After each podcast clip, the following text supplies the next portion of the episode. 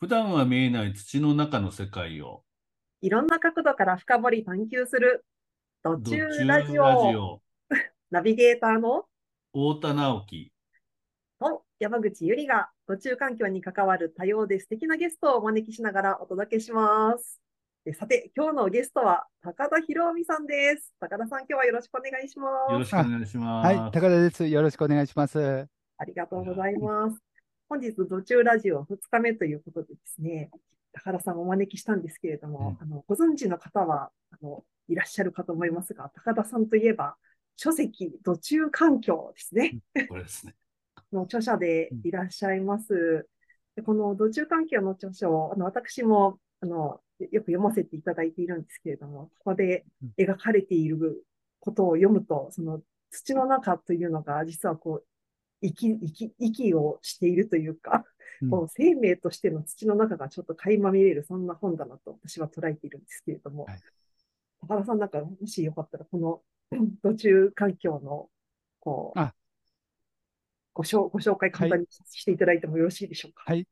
えーっと、え、あの、おかげさまで3年前に、あの、土中環境を、あの、発刊させていただきまして、で、あの、まあ、それまでは土中環境という言葉、あまり馴染みのない方が多かったと思うんですけど、あの、おかげさまで、こう、一般的に浸透してきたかなと思います。あの、まあ、土中環境っていうのをよくですね、あの、まあ、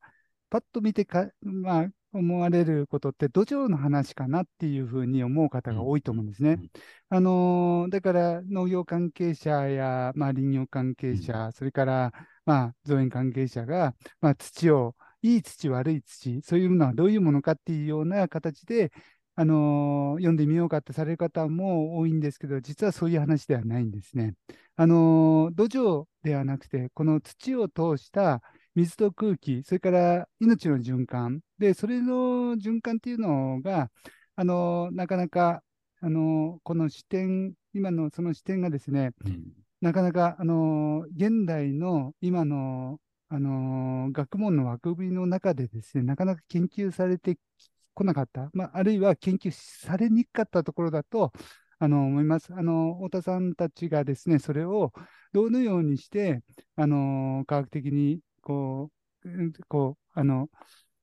計量していくかっていうこと、これはとっても大事なことだと思うんですけど、なかなかやっぱりこの分野をまたがってのはい。枠組みなので、うん。非常に、あのーこの体感で現場がやってることが先にあって、その中の意味付けっていう中から、まあ、新たなこのこう自然の捉え方のうん。見直しをしていかなきゃいけない部分かもしれないと考えています。あのー大きい、まあ、命の循環、その源っていうのが、この土である、大地であるっていう、そういう捉え方の中で、うん。あの単に土壌の問題ではなくてですね、うん。そこを通した命の循環っていうもので、あの読んでいただけると、あのーこう、いろいろ見えてくるものがあるかもしれません。あのーよろしくお願いします。はい。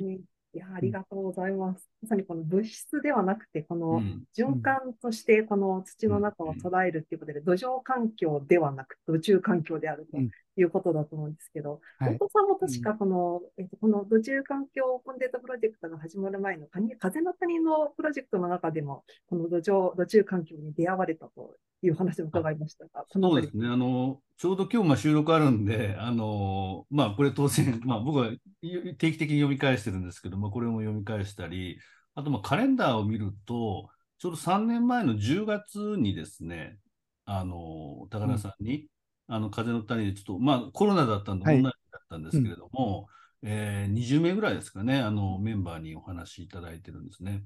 で、その風の谷ではですね、これ見たら6月に、あの、2020年の6月に出てたんですけど、出版あの、うん。あ発行されてるんですけれども、7月に結構みんな買っててですね、うん。あの本を。で、なんでこれ買ったかっていうと、まあ、まさにその風の谷を作るっていう中で、まあ、僕はあの森藩っていう、まあ、あの10いくつグループがある中で森藩のちょっと、まあ、リーダーを当時やってたんですけれども、あのちょうどあれですね、えっと、風の谷でその小田原をフィールドにしようっていうところからちょっと群馬の方にシフトしてた頃で、今、結果的にその利根川の源流になる利根沼田をフィールドにちょっとあのいろいろ活動してるんですけれども、あのまあ、当然、あの風の谷っていう人があんまり住んでないところっていうのは、まあ、大体9割ぐらいが森林なんですよ。うんでただ、その森林を見たときに、まあ、あの私なんかも素人ですけれども、素人でもなんかあんまりいい状態じゃないなっていうのはわかるんですよね。結構やっぱうっそうとしてて、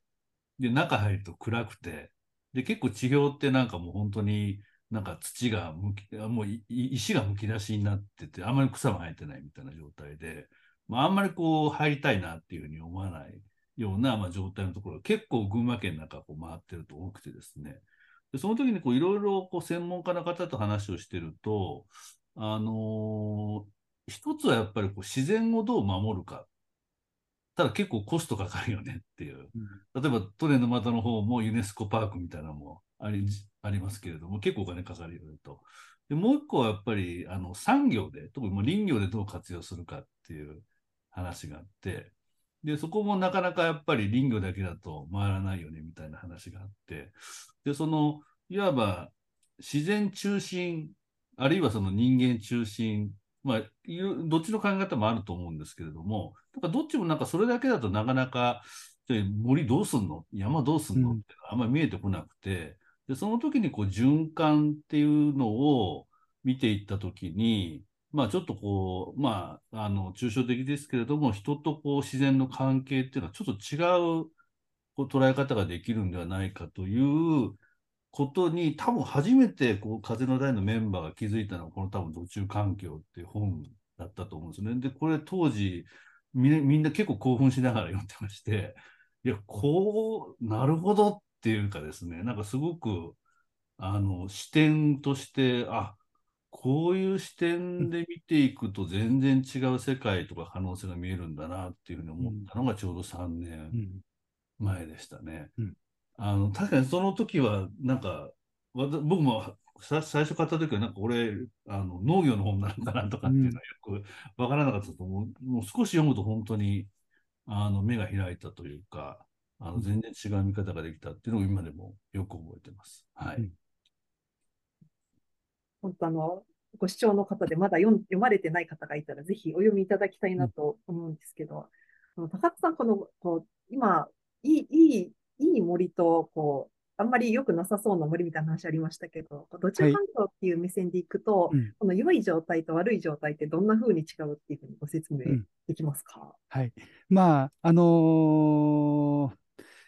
まあ、今特によく言われるのがですね、山が乾いてきた、保水性を失ってるってことはですね、あのーまあ、抽象的な表現かもしれませんけど、多くの方がはい。気づかれてる。特に、あのー住んでる方もそうですし、山に登られる方、山で仕事してる方、あるいは、まあ、その関係の方々もですね、あのーまあ、乾いてきてる、保水しない、あのそその中でまあいろんな問題が起こってるわけですけど、まあ、本来の山っていうのは、ちゃんと山が土地を寛容して、うん。それで生命の循環が適切に行われて、で、その、あの十成長量、十分なこの生物、生生物活動の成、まあ、蓄積、成長量っていうのが、あのー良い状態に保たれる。で、それで、あのまあ、それ、そのために、あのまあですね、あの山だけ見ててもいけない、いけないっていうか、それだけは、だけではなくて、この山と川、それから町の営みがすべてつながって考えてこないと、こうしたところって見えてこないっていうのが、まあ、土中環境の本の中でまずお伝えしたかったことなんですね。海の話、川の話、山の話とあのお話ししました。で、これがですね、別に僕は何も新しいことを言ったわけではなくて、うんおそらく太田さんはじめ、多くの方々が読んで、あのまあ、あの本当に興奮して読んで読まれたという、まあ、お褒めの言葉いただきましたけど、あの実際皆さん感じていることででも実は皆さん感じてらっしゃったことではないかなと思うんです。ただなかなかそれを言語化したり、あのまあ、現代の、あの中で説明するのが難しいことでもあったり、感覚的なものとあの受け止められがちなものであってあったりの中でですね、なかなか捉えてこなかった。あのちょっと、まあ、皆さん感じてはいながらっていう部分があると思うんですね。で、あの、ちょっとその、いい山かってことで、ごめんなさい、ちょっと話僕が話したら止まらない、適当に止めてくださいね。あのーこの山っていうのはですね、あの、まあ、明日ちょっと、あのーまあ、関西の大学の教授と、その、まあ、この水の、この循環のことで意見交換するんですけど、うんその時にですね、あのーまあ、その先生は、この岩の中のこう水の蓄積量っていうものを、非常にそれが、あの、非常に、あの、重要な、そんな土壌だけではなくて、岩岩帯にこそ、あの、うんこの蓄積の、あの、が蓄えられてるんだってことをて提唱されている方なんですけど、ただ、あの、それの、ね、はい、そうです、石はい、石の亀裂の中で。はい。うん。ただですね、やっぱり今の捉え方の中で、岩あのーこの岩自体が、こう、例えばその岩にどれだけ水が蓄えられるかっていうのが、地形や地質というこのファクターで捉えるわけなんですね。あのーなかなかそこで、多くはそこで、だから災害があってもまず地形地質じゃないですか。うん。だけど、実はそこの地形や地質、土や岩の状態の変化するっていうことについて、現代科学は追い切れてないと思うんですね。で、その岩体が変化する、それによって保水しなくなるっていう状態、これは、あのこれについては、例えば苔が乗ってる岩が崩れにくく、うんそこにしっかりと保水して、いつもしっとりとしてる、それからそれが木が枯れて、苔がなくなると、そこから湧いてた湧き水が止まったり、あるいは水変化を始めるとかですね、うんそうしたことは、昔の人は感覚的に分かってた。で、うんだから山を大切にした。この木が重要だ。この水源のためにこの木が重要だ。あるいは漁師さんが、この山が重要だと、この山を守らなきゃいけない。今でも法的な義務はなくとも、あの山で例えば道をつけたり伐採を行うときに、例えばあの伝統的な林業地の徳島県とかでではですね、いまだにあの漁師さんに伺い立てをして許可を得る。そこで山で、ここで今日伐、今回伐採計画しますっていうこと。それ漁師さんが許許可しなかったら、また計画見直しするということが、現代も行われてるんです。で、これは実際、あのまあ、漁師さんが一番わかるっていうのは、やっぱり海の状態に変化するっていうのはですね、あの山っていうのが、で、この全体を捉えていかなきゃいけないことであって、うん。で、明日ちょっとその先生と議論するポイントは、あの山を良くするためには、川を、川のこの伏流水を回復させなければいけないという話を、で、それに対して、あのやっぱり一般的な、今の一般的なっていうか、あのー科学の中では、あの川は遊水域であって、それで山はこの集水域であって環洋域、環洋するのは山であって、で、その遊水域を改善したところで山への効果っていうのは限定的なのではないかという、うん。あのそういうのそそそこに対するやっぱりメカニズムについては、あのやっぱり、まああの想像できないというよりは正確なこプロセスが見えてこないといううん。部分、要するに科学的に見えてこないっていうところで、当然の疑問だと思うんですけど、ただそれをちゃんと見ていかないと、本当のこの環境の問題、環境の問題っていうか、我々が何をやっていいのか、あの自分の土地で、自分のっていうか、川でやってることが山にも影響する、山でやってることが、いやそれそれがまた暮らしに直結するっていう、こういうことをですね、そろそろちゃんとあの目を向けていかなきゃいけない。そのためには科学的な解明っていうのが、プロセスの解明っていうのが不可欠であって、あの本当に今、あのまあ、それをう皆さんがうすうす感じてきた段階でですね、そうしたことをつながりとして考えていく。そんな、まあ、あの本がちょっとそういう、あの僕自身は科学者ではなくて、あの直感で感じたことだけを書いてたまでなんですけど、こうしたことがですね、本当に、あの研究される方の方に、あのこういう視点に対して、なんかちょっとヒントになればと思って、あのまあ、あの書か書かせてもらいました。はい。まあ、ああのの、初めて、ね、高田さんのお話聞かれる方は、あの、こう、さっき山の、こう、山の木を切っていいか、漁師さんに尋ねるって言ったときに、どこの、どこの漁師さんだ、漁師さんとは何だって思った方がいるんじゃないかと思いますけど、あの魚釣る漁師さんのことですね。そうです。あの、海の漁師さん。だから、うんですよ。あの、山、実際ですね、僕が今度、千葉県の南の、南房総で、あの、まあ、みんなで取得する予定の山なんかは、あの今から40年前、その下にいい漁港があったんですよ。だけど、そこが開発されることになったときに、漁業組合長が最後まで反対してた。うん、で、開発はほんの一部なんですよ。山のふもとに道をつけて、数軒の家が建つだけの開発。それも漁業組合長、それやったらもうこの海は終わる。あのこうしたことを、それで実際その通りになりました。あの急がれが進んで、今は漁場もあの漁港としてもう営みがなされず、魚もいなくなっちゃったんですね。あのこうした話っていうのはたくさんあって、また人間が多分痛いほど今まで経験してきた積み重ねがあったと思うんですね。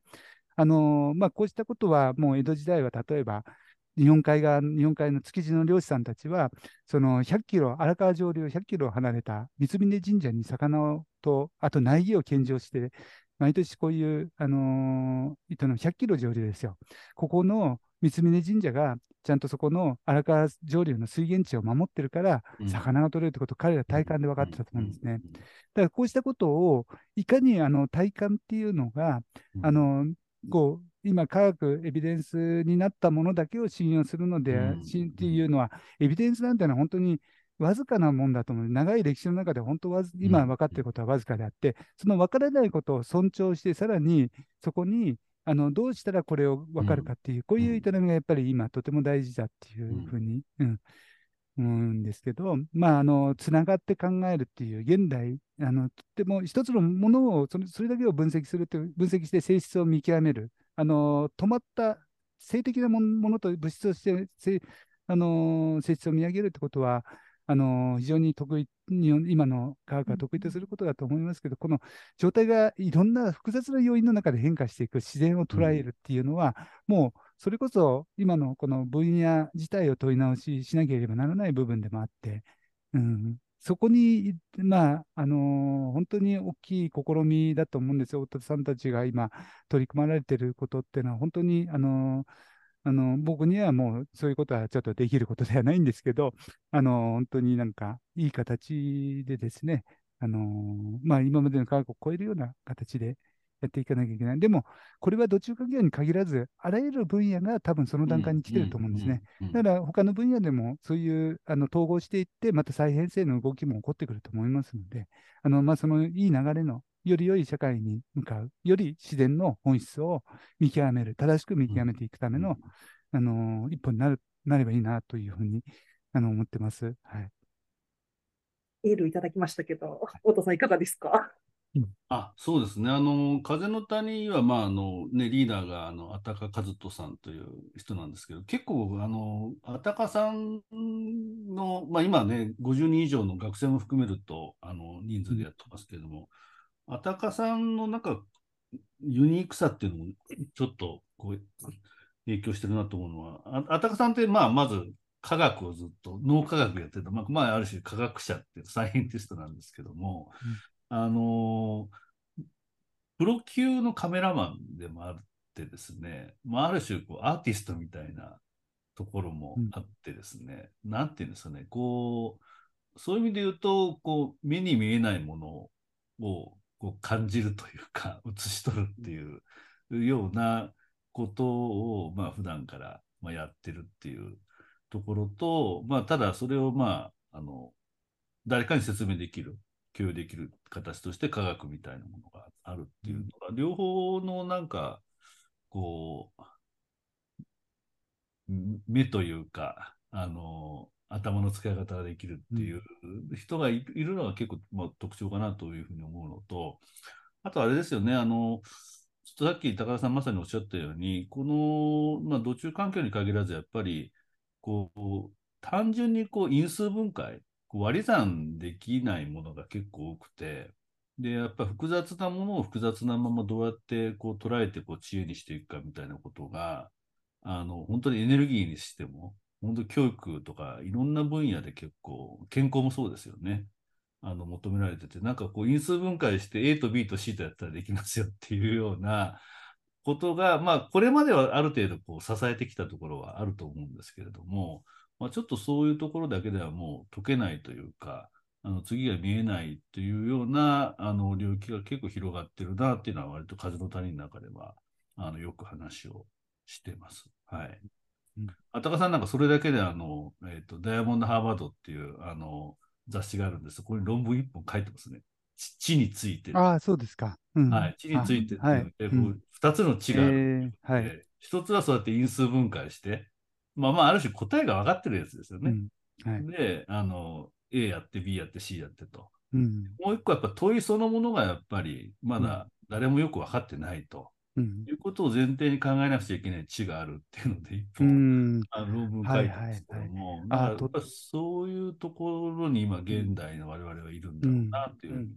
思いますね。はい、いいですか？とっても今興味深い、あの、二つについて二つっていう、その、あるっていうことについてなんですけど、本当にねあの、今、土中環境のその研究グループにいる、あの、上杉君っていう研究者おことを今、ふっと思ったんですね。というのはですね、あの要するに僕は職人ですので、こう現場でこうこの改善、いかにしたら改善できるかって、これを積み重ねてやってるんですけど、あのそういう若い人たちに、これこういう理由でこういうことをやってる、あるいは講座でもですね、そのプロセスを、なぜこれをこういうふうにやんなきゃいけないかって説明するわけです。で、それみんな一生懸命メモる人が多いんですけど、メモって、ああ、分かったって言ったら、言う人と、うん。あのやっぱりそれはあの分かったことではなくて、実際にはですね、あのもう一つあの、物事をちゃんとあの自分の中に落とし込むっていうのは、そのやっぱりん。プロセスっていうのが必要なのが、うん。やっぱりこれがあの体感的な知恵っていうのはそういうものだって、うん。あのプロセスの中で自分に落とし込む。で、それで初めてたくさんの言ってる意味が見えてくることで、あの教科書や、あるいは人から聞いて、プロセスを聞いて理解するってことと、やっぱりこれは、それも必要なんですけどね、物事を体系的には自分に落とし込む上でももちろん必要なことでありながら、やっぱり2つ必要。ただ残念ながらやっぱり現代においては、その体感を伴う知恵っていうのが、学ぶ場がなかなか減ってるのかもしれないなっていう気がします。だからそれがまた、あの2つの知って言葉で、あ、なあの、しっくりきて、それで上杉君なんか本当にその両方持ち合わせてるなっていうふうに、ちょっと僕も思ってましたので、本当になんか楽しみです、これからね。はい。そうですうんね。はい上杉さんの第第1回にご登場いただきまして、ねね 本当に楽しみですね。ただ今回、この途中環境オープンデータプロジェクトでは、この水、水っていうところに着目をしているわけなんですけど、まあ言ってみれば、そのこう、大きな循環でつながっているっていうのを、つないでいるのが水だっていう見方もできるのかな、みたいなことを感じたりしてるんですけど、なんかやっぱりあの、えっと、一、し素人が聞きたくなる質問として、この土中環境の中で、この水っていうのは、なんかな水、水と土との間で何が起きてるって説明するのが、あの、はい。初めての人に伝わりやすいでしょうか？あのー水を、循環をこう中心に自然界を捉えようとした新しい学、新しいって言ってもまあ数十年ですけど、やっぱり水文学って世界がかなり大きな視点で捉えてるものだと思うんですね。ただ、あの、土中環境を介して考えるときにですね、あのーこの水の循環っていうものが、やっぱり水の状態、状態っていうものに注目する必要があると思うんです。水も変化してくる。要するに、あの、例えば簡単な話ででは、例えば、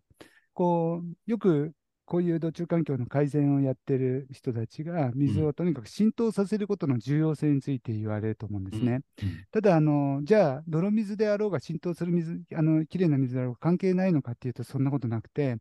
ぱりあの、泥水はですね、この土中の、この水の動きを詰まらせていく。で、その詰まらせていった周辺の土の構造を壊していく。で、でそこに生物が住める空間もな消え消してしまうのが泥水であって、で、あの水脈をそ逆にですね、この清冽な水、きれいな水っていうのは、で、あの土中環境でちらっと、あの力のある水っていう表現をしました。あのこれ、力のある水っていうのは、なかなかやっぱり、あの曖昧な言葉ではあるんですけど、それでしか今のところ表現できないかなと思うんですね。あの綺麗な水、要するに浄化されて、綺麗な水といっても土の中を通して湧き出す清冽な綺麗な水っていうのは、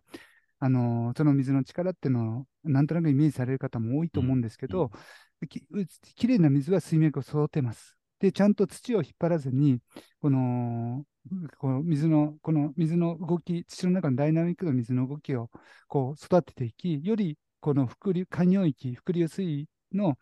あの動きっていうのを活発にしていくっていうのが、やっぱ美しく、あの綺麗な水であって、だからこそ昔は、あのー水を汚さない、泥水にしないっていうことの重要さで、あのっていうのを考えて、あのそれで土木、それから人間の生活の中の空間づくりっていうのも、あと川の治水においてもですね、うん。治水や地産においても、昔の土木を見るとそこをと重視してたのではないかなっていうことに、あの、様々気づくんですね。で、実際、あの、その浄化、じゃあ何が浄化するか、土の中に何が浄化するかっていうと、木の根っこや、それから菌糸、その菌糸を伝った水っていうのが、これが、あの、菌糸っていうのはもう無限の菌のこの集合体であって、連鎖の、連鎖の中で、こう、水が、水をさまざまな菌がそれぞれの代謝に取り入れながら、またそれを、あの、あの無限、まあ無限に、無限っていうことはないでしょうけど、あの、長い、この連鎖の中で、こう、浄化していく。で、この水がちゃんと健康に大地に行き渡っている状態っていうのが大切なものだと思うんですね。で、この水の状態の違いっていうのをよく、あの、これをどう捉えるかっていうのも大事なことなのかなと思います。あの、実際には水の流れだけではなくて、水と同時に空気も流れてる。特に土の中では、この空間に水が動くってことは空気も一緒に押し出すということで、これが単なる水脈っていう表現するか、あのーまあ、地下水の動きっていうのは、これ、3次元の解析、流動解析も、シミュレーションで、シミュレーションベースで進んでますけど、やっぱりシミュレーションはシミュレーションでしかなくて、地形地質っていうの要因の中で考えられているのが現状だと思うんですね。で、それじゃ捉えきれないのが、この土中環境が提唱している部分であって、あの要するに地形地質だけだったら、じゃあ同じ地形地質で安定しているところと災害が起こりやすいところの違いとかですね、それがまた深層崩壊にもつながる。つまり、表層だけの問題ではなくて、母岸まで似た数十メートル下の母岸にまで影響するっていう、こういうプロセスっていうのが、なかなかやっぱり、あのまあ、そこまで到達するのが、こういう水の、あの今度性質がどう自然界の中で変わってくるか、あと、それをどういうふうに捉えていったらいいのかっていうところがですね、あのまあ、まあ、きちんとした形で示されていく必要があるのかなっていうふうに思います。あの僕らは一生懸命、水がきれいな状態で湧き出すように、それで湧き出した水がきれいな状態でまた大地に潜っては、またあの浄化されて、それでそれをまた引っ張るように湧き出す場所を作ったりとか、そんな中で土地の寛容っていうのを考えるわけで、実はこれ昔の人がやってたあの造作なんですね。石積みをこう谷筋に連続させて、湧き出させては、えまた染み込まして、そういうところって100年経ってもまだ崩れてないんですね。あのー、そういったところをたくさん見ていくと、あのー、まあ、何のためにやってたのか。単なる石積みは土留めのためって、土留めじゃなくて、そもそも土地のちゃんと水循環を安定させて、自然と安定、こうやると自然と安定するんだよっていう体感的な知恵の中にどれだけのものがあるかっていうことですね。うん、これを現代にも伝わるように、僕にはね、ちょっとなかなかね、それができないんですけど、あの、うん、まあ、あの、そういうことで、ちょっといろいろと勉強させてもらえたらと思ってます。はい。うん。その、さっき力のある水って、このおっしゃいましたけど、はい、その、綺麗な状態で、この、なんていうんですかね、この、土中の中で、こう、動、動、よく、よく動いて、はい、で、その、かつ、その先で、この、もう、もはや物質ではない、その、木の根っことか、菌糸とかと一緒にこう関わり合いながら、そのこう動きをこう、うん、広げながらく下っていくみたいな、なんかそういう、そう,、ね、そういう水を増やしていくっていうのがこう向かうべき先イメージですね、はい。そうですね。それで下っていくだけではなくて、また上がっていく水もあって、えこの要するに山全体をこれあのの水の供給源、現代は水の供給源は薄い、まあ、雨が降って降雨、うん、あるいは雪っていうふうに考えられてます。で、それでですね、山に木があるっていうことがですね、うん、あのね、これ、まあ、最近の考え方のベースとしては、樹木があることが、樹木の蒸散量を、この水周知の上でマイナスと考える。そういう捉え方が主流になってるんですね。で、これってちょっと体感、感覚的に違和感のある方が多いと思うんですけど、実際その違和感は事実であって、だと思います。あの木が水を吸い上げる、それから岩岩の中の水を毛細化現象で吸い上げて、で、それで土壌を濡らしながら、その必要な分だけ自分が蒸散させる。それで蒸散された水は霧になって、またそれは夜の間に谷筋に降りてくる。で、木木を濡らし、葉っぱを濡らし、それ葉っぱには木が生えてます。それから苔むした岩が苔のあの苔からポタポタポタポタと夜中水を落として、また大地に介入する。うんただ、雨だけではなくて、ちゃんとそういうポンプとしての機能を果たしているのが、この植物と含めた、この植物、苔が乗るような岩の状態であったりとかですね、そういうことだと思うんですね。で、あの、それから水の力についてごめんなさい、もう一つだけ言いますと、例えば、あの、これ、土の中の環境が悪化してくるとですね、この有機物が分解されず、風栄養状態でこう出てくる。で、うんささらにですね、あの油切った水になったり、要するに油分が分解されないわけですね。で、それからあと鉄分、あの、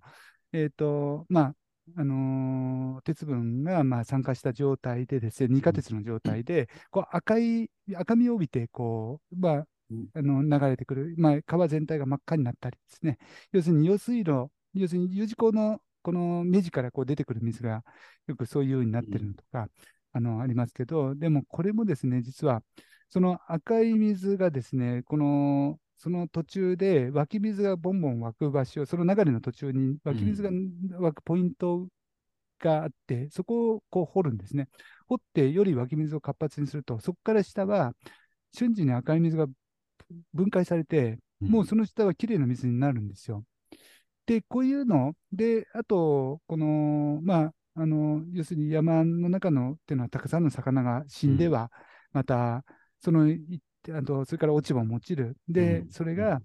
きれいな状あの力のある水は簡単に分、簡単にっていうか、分解して消えて、キラキラした水になるか、うん。なるって、それでその力のない状態になると、このいろんな物質が残って、で、油切ったりとかですね、うん。こういう鉄分が残ったりとか、こんな状態になるって、この変化っていうの、なかなか、なかなかこれはであの変化するもんだっていう話を僕は他に聞いたことないんですね。あの、鉄分が多いと赤い水が出るっていう、こういう判断になっちゃいます。あの、うん。まあ普通に言われることってのは。でもそしたら、今までこうじゃなかったのが、U 字工をつけた途端に赤い水になったとかですね、こう井戸が急に鉄分を含んできたとか、うん。あの環境の変化で起こることを捉えきれてはいないわけであって、